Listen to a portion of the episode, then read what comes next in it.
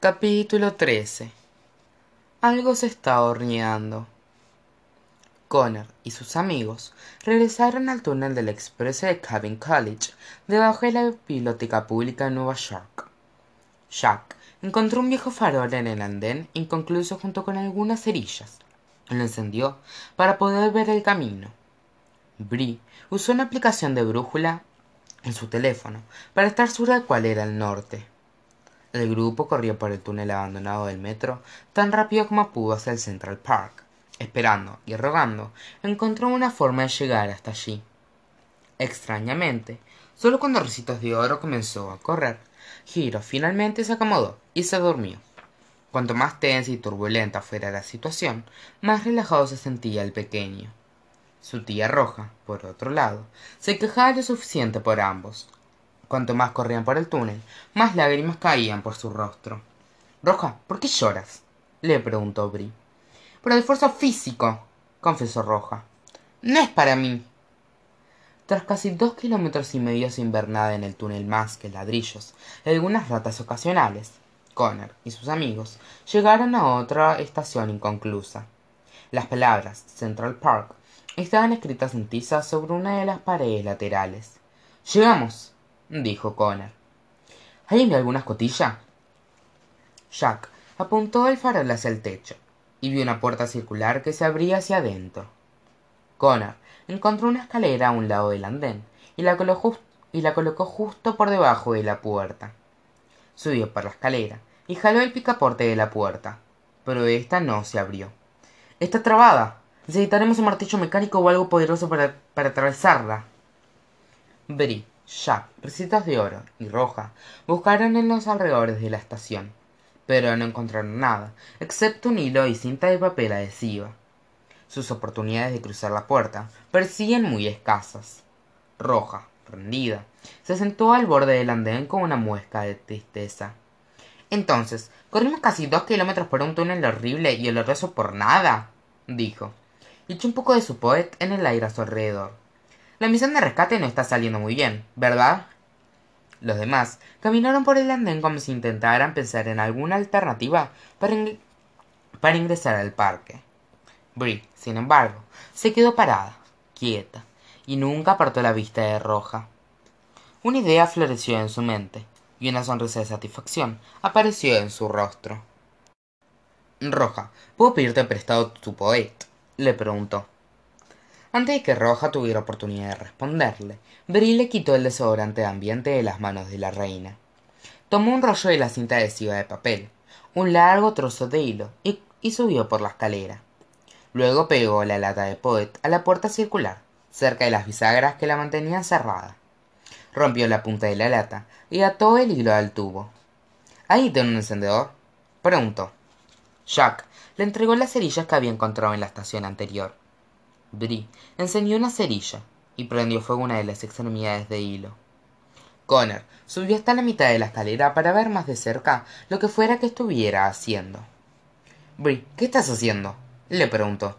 Una bomba, contestó con un tono casual. Puede que necesitaremos resguardarnos. Ahora. Jack, Recitas de Oro y Roja bajaron del andén y se escondieron bajo el túnel. Brie y Connor bajaron a toda prisa de la escalera y se unieron al resto. Las llamas avanzaron por el hilo, subieron hasta la lata de Poet y ¡BOOM! La lata estalló y la puerta circular se desplomó del techo.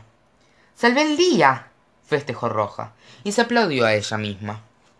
Jack y Ricitos de Oro pusieron los ojos en blanco y felicitaron a Brie con una palmada en la espalda.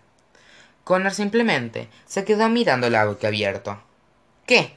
le preguntó Brie. Acaba de hacer una bomba, dijo Connor impactado. ¿Y?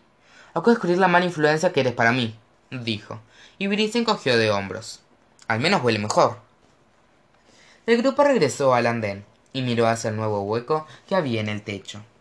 La explosión parecía haber atravesado una capa de tierra y césped que había sobre la puerta. Connor subió a la escalera y atravesó el hueco, y sus amigos lo siguieron de cerca por detrás. Si Connor no hubiera sabido que Central Park se encontraba sobre sus cabezas, habría pensado que acababan de ingresar al mundo de los cuentos de hadas. emergió del túnel sobre la base de una colina verde con algunas rocas grandes dispersas.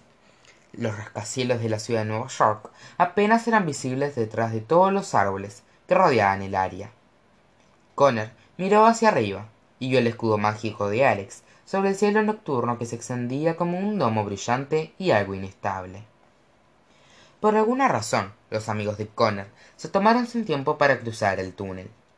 Les tomó a jack y ricitos de oro algunos minutos subir hasta el parque y casi cinco minutos a roja para que se unieran a ellos arriba. A Connor le pareció un poco peculiar dada la urgencia de la situación. Ya era hora roja dijo. De qué hablas preguntó roja. Estaba justo detrás de ti. No importa. Recorremos el parque y encontremos en dónde están las y encontremos en dónde están las brujas. Podrían estar en cualquier lugar y camufladas como cualquier cosa. Así que mantengan los ojos bien abiertos. Hablen fuerte si ven algo que les resulte remotamente sospechoso. Sus amigos asintieron y formaron un círculo cerrado tal como lo habían hecho en la biblioteca. Encontraron un camino pavimentado a un lado de la colina verde y lo siguieron cuidadosamente hacia el interior del parque. El central park era inmenso cada vez que pasaban por un nuevo puesto de información se quedaban asombrados por lo poco que habían recorrido desde el puesto anterior. De vez en cuando se encontraban con un, claro y podían ver los rascacielos de la ciudad asomándose entre los árboles. Pero más allá de los edificios brillantes no encontraban nada fuera de lo común. No había ninguna bruja o niño explorador a la vista. Connor encontró un mapa en el suelo y lo usó para recorrer el laberinto de senderos que serpenteaba el parque. Todos llegaron a la conclusión de que las brujas muy posiblemente se habían recluido en el centro del parque luego de luchar contra los marines por lo que Connor guió a sus amigos por un sendero que los llevaba directo hacia el centro del parque. Cuanto más se acercaban al se acercaran al corazón del parque más denso se tornaba el aire. Ya se iban envueltos en una nube de humo y un aroma rico ¿alguien más siente ese olor? preguntó jack sí dijo Recitos de Oro. Huele a pan de jengibre. Pan de jengibre recién horneado. Las brujas probablemente están construyendo casas de jengibre para atraer a los niños y niñas exploradoras, sugirió Bri. Si es así, esto es un cliché, dijo Roja. Pero no todas las brujas son caníbales, comentó Connor. Sea lo que sea que estén cocinando, no creo que sean casas. El grupo eventualmente llegó a una inmensa frente a orillas de un pequeño lago. Fuente tenía un estanque ancho y circular con agua poco profunda y la estatua de un ángel en la parte superior. Daba hacia una terraza impresionante con dos escalinatas inmensas a cada lado. Debajo de esta había una galería espaciosa repleta de columnas y arcos. El lugar parecía una parte de roma. Qué es este lugar preguntó jack la fuente y terraza de bethesda leyó Connor en su mapa es muy importante agregó Bri. Aparecen cientos de películas y series de televisión. Nueva York es un lugar tan extraño, dijo Roja. Un segundo me siento completamente asqueada, y luego me siento como en casa. ¿Acaso el viejo Shark inspiraba estos mismos cambios de humor? Antes de que Connor pudiera responder, lo distrajo algo moviéndose por debajo de la terraza de Bethesda. Una mujer delgada con una cinta para el cabello sobre su cabeza, una camiseta sin mangas rosada chillona y zapatillas deportivas idénticas, se asomó por detrás de una de las columnas de la galería. La mujer miró hacia los alrededores del parque nerviosa y le hizo un gesto frenético a Connor y sus amigos para que se acercaran. ¡Psst! susurró. Vengan, rápido. Por como estaba vestida, Connor asumió que era una mujer oriunda del otro mundo. De todas formas, él y sus amigos se acercaron a la galería con la mayor de las preocupaciones. La mujer de rosado los hizo acercarse a la galería y descubrieron que no estaba sola. Un hombre con una cinta para el cabello en la cabeza una camiseta sin mangas verde y zapatillas deportivas idénticas también estaba escondido detrás de otra columna. Otro hombre con un casco azul y shorts negros de ciclista también se encontraba agachado detrás de un bote de basura un tercer hombre con un uniforme de conserje estaba echado a un rincón mirando hacia el hacia el espacio con las manos sobre su cabeza. No es seguro deambular por aquí por el parque al aire libre de esa forma les dijo la mujer de rosado. Si los encuentran los capturarán y los llevarán a su base habla de las brujas verdad preguntó Connor. ¿Saben qué parte del parque está su base? Está en algún lugar entre el lago y la reserva, en la gran pradera, supongo, respondió el hombre de verde. Pero recorren el parque cada cierto tiempo en busca de fugitivos. ¿Qué hacían ustedes en el parque tan tarde? preguntó Bri. Mi esposo y yo salimos por una caminata nocturna, explicó la mujer de rosa. Tomamos el cruce de la calle 79 como un atajo para llegar a nuestra casa, y ese fue el momento en que el escudo se levantó. Intentamos cruzarlo, pero nos electrocutó. Ella y su esposo les mostraron a Connor y sus amigos las quemaduras que cubrían sus brazos. Recorrimos el parque en busca de ayuda y vimos a las brujas deambulando por él, dijo el hombre de verde. Por lo que nos escondimos en el castillo Beldevere, y allí fue donde lo conocimos a él. Señaló al conserje que se encontraba en un rincón. Estaba trabajando en el turno, en el turno noche en el castillo, explicó el conserje. Intentamos llamar a la policía, pero no teníamos señal, y ninguno de los teléfonos daba tono. Cuando no hubo moros a la costa, los tres avanzamos a toda pericia hacia el restaurante Tavern on the Green. Y allí fue donde me encontraron a mí, intervino el ciclista. Mis amigos y yo estábamos rodeando el parque y también tomamos un atajo para volver a casa. Luego de que apareciera el escudo, nos escondimos de las brujas en el restaurante Tavern on the Green, con otra gente que también quedó atrapada allí. Creímos que estaríamos a salvo, pero eventualmente nos encontraron. Solo nosotros cuatro pudimos escapar. El resto fue capturado y llevado a la base de las brujas, continuó la mujer de rosado. Nos hemos estado escondiendo debajo de la terraza desde entonces. El conserje comenzó a reír, pero no porque estuviera contento. Comenzó a mecerse atrás hacia adelante como si estuviera al borde del colapso mental. ¿Saben? El tipo del que reemplacé fue despedido por, haber, hacer declaraciones salvajes sobre cosas mágicas que ocurrieron en el parque, dijo. Todos creíamos que el viejo Rusty estaba loco, pero ahora aquí estoy, aguardándome como un niño de un puño de brujas. Y ahora es como si invirtieron los roles. La gente que se encontraba abajo de la terraza lucía exhausta y temblaron cada vez que hablaban. Obviamente, habían pasado por una experiencia bastante terrible pero algo su historia no tenía sentido. Suena como si hubieran estado aquí desde hace varios días, comentó Connor. Las brujas solo estaban en el parque por una hora como mucho. ¿Cómo pueden haber abarcado tanto terreno? Los corredores, el ciclista y el conserje intercambiaron miradas de desconcierto. Dulzura, y hemos estado aquí por días, dijo la mujer de rosado.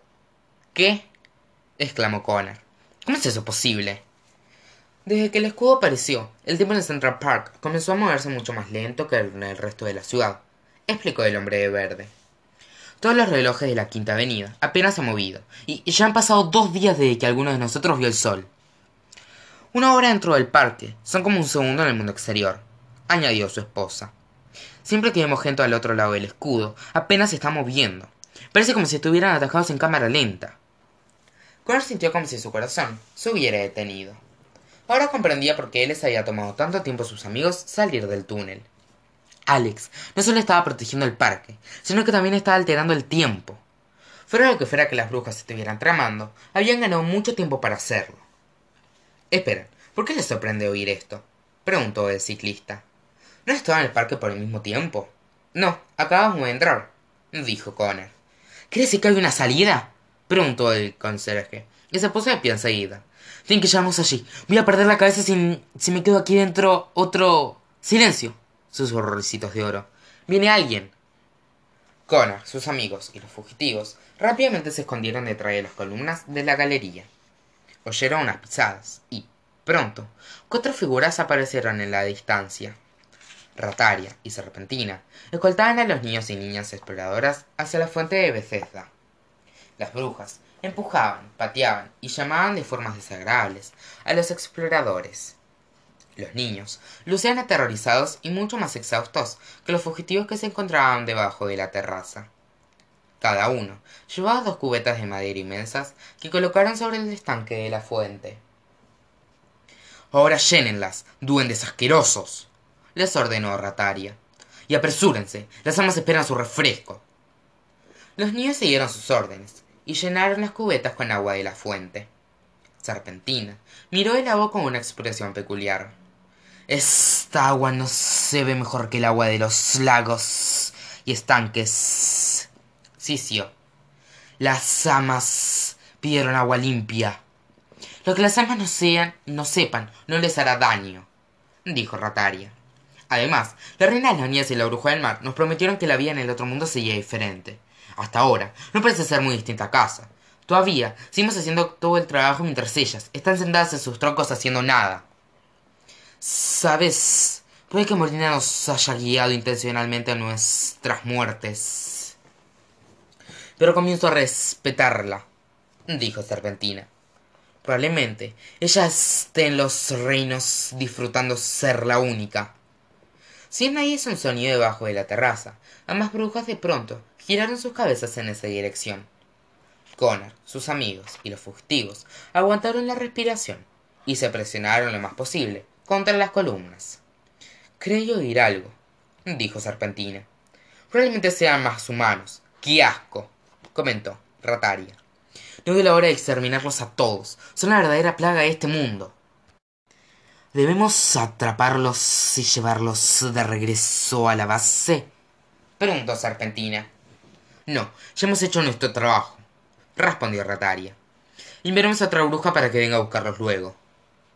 Los niños y niñas exploradoras terminaron de llenar las cubetas, las cuales eran tan pesadas que apenas podían cargarlas.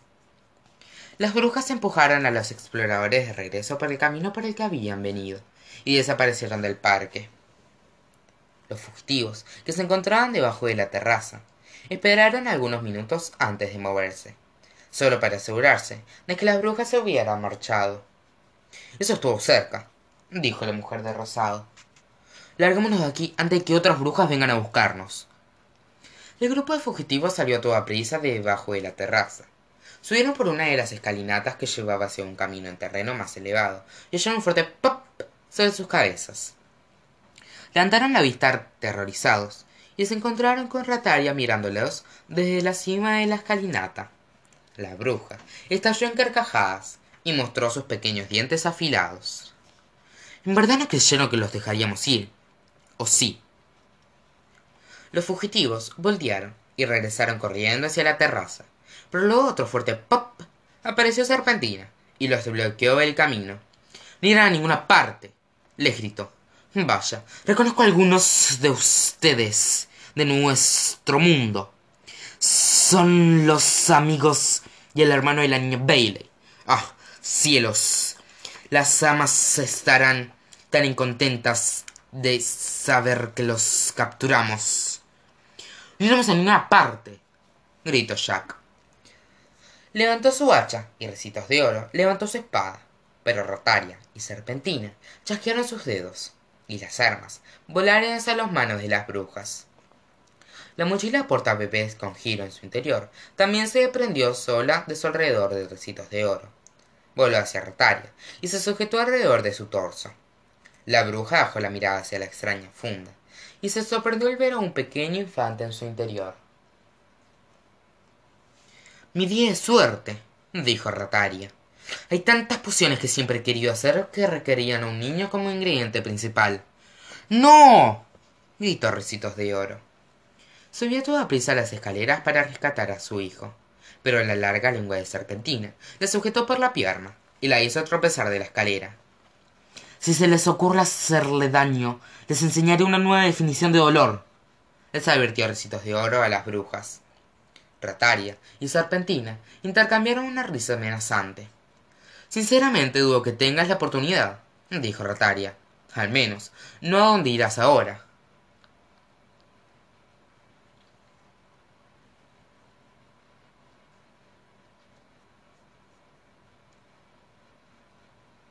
Sin escapatoria ni nadie que los salvara, Connor, sus amigos y los fugitivos de Central Park fueron tomados prisioneros. Los cautivos siguieron a los niños y niñas exploradoras por el parque, mientras las brujas los vigilaban desde atrás. Los obligaron a caminar en línea recta y, siempre que alguien se salía de ella, eran azotados por la lengua de serpentina o arañados por las largas uñas de rataria. Avanzaron más hacia las profundidades del parque, por poco más de un kilómetro. Pronto, el olor de pan de jengibre se tornó tan fuerte y el aire se llenó de tanto humo que les resultó difícil respirar. Connor y los demás cautivos caminaron por la gran pradera en el corazón del Central Park e, instantáneamente, supieron que habían llegado a la base de las brujas.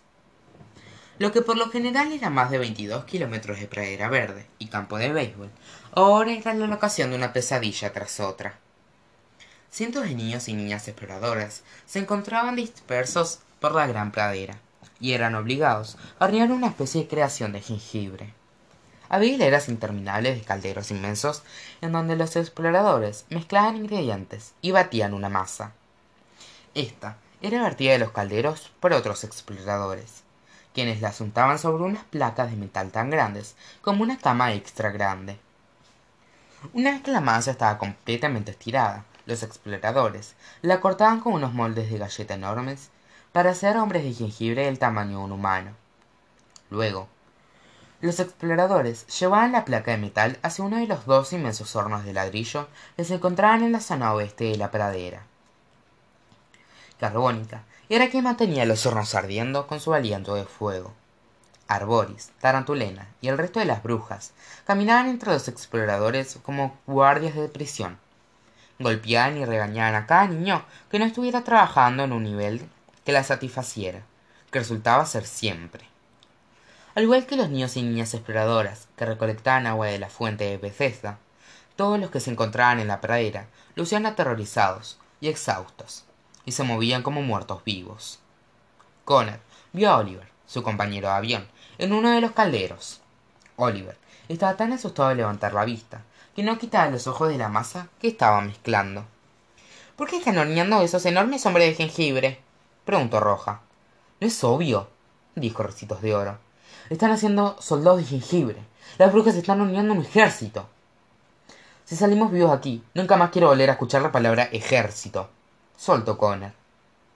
Al norte de la gran pradera, las brujas habían levantado una colina gigante de rocas, la cual se cernía como una torre de vigilancia enorme. La base de la colina estaba vigilada por las estatuas de los leones de la biblioteca, los osos polares del trineo de la reina de las nieves y una pequeña fosa en donde los tiburones de la bruja del mar nadaban. En la cima de la colina de rocas, la reina de las nieves se encontraba sentada sobre un trono de hielo, y la bruja del mar sobre un trono de corales. Alex estaba en el medio de ambas en la cima de la colina. Sus ojos aún brillaban como un rayo, su cabello flotaba sobre su cabeza como fuego en cámara lenta, y sus ojos permanecían fijos sobre la parte superior de su inmenso campo de fuerza. Lucía menos como una persona y más como un generador de energía atrapado en un estado de inconsciencia que producía magia para proteger y beneficiar a sus controladoras. Ver a su hermana en ese estado hizo que los ojos de Connor se llenaran de lágrimas, y se preguntó si siquiera podía salvarla o si, como Morina había dicho, sufrió una maldición que no se podía deshacer. Rataria y Serpentina llevaron a sus prisioneros hacia la esquina noreste de la gran pradera, en donde habían un grupo de jaulas hechas con bastones de caramelo. En las jaulas se encontraban los líderes de los exploradores, el personal del Central Park, turistas y otros neoyorquinos que habían atrapado. Las brujas empujaron a los corredores, al ciclista, al conserje, a Jack, recitos de oro, roja y brie dentro de una pequeña jaula. Pero justo antes de que pudieran hacer lo mismo con Connor, él salió corriendo hacia la colina en busca de su hermana. Al igual que cuando cruzó la barricada en la Quinta Avenida, Connor se vio abarcado por un poderoso deseo de salvar a su hermana, y perdió todo sentido común. Radaria y Serpentina lo siguieron, pero Connor era mucho más rápido que ellas. Corrió en patrón errático entre los calderos y evitó por muy poco ser capturado por la lengua de Serpentina. Saltó sobre la fosa en la base de la colina y trepó por las rocas tan rápido como pudo. ¡Alex! gritó. Soy yo, tu hermano. Las brujas han invadido el otro mundo. Tienes que luchar contra la maldición o... Antes de que Connor pudiera acercarse más a su hermana, una de las estatuas de los leones de la biblioteca lo derribó. Salió despedido sobre la fosa y cayó dolorosamente contra el suelo. Se quedó sin aliento y luchó por recobrar la respiración. ¡Connor! gritó Alex. Por un breve momento, la preocupación por su hermano se sobrepuso a la maldición. Sus ojos dejaron de brillar, su cabello dejó de flotar, y el escudo que rodeaba el Central Park desapareció. la reina de las nieves y la bruja del mar intercambiaron miradas de pánico ya que creían que nada podía romper la maldición. Mantén el escudo niña estúpida chilló la reina de las nieves. Alex de inmediato regresó a su estado embrujado y el escudo reapareció sobre central park. Rataria y serpentina arrastraron a Connor hacia la jaula y lo encerraron con sus amigos. Connor te encuentras bien le preguntó recitos de oro. Estaré bien se quejó. Eso es muy tonto de tu parte lo reprendió Bri en qué estabas pensando podrías haber muerto. Sé exactamente lo que estaba haciendo dijo Connor. Ahora sabemos que Morina estaba equivocada. Alex no está bajo una maldición que es imposible de quitar. Todavía está allí. Aún podemos salvarla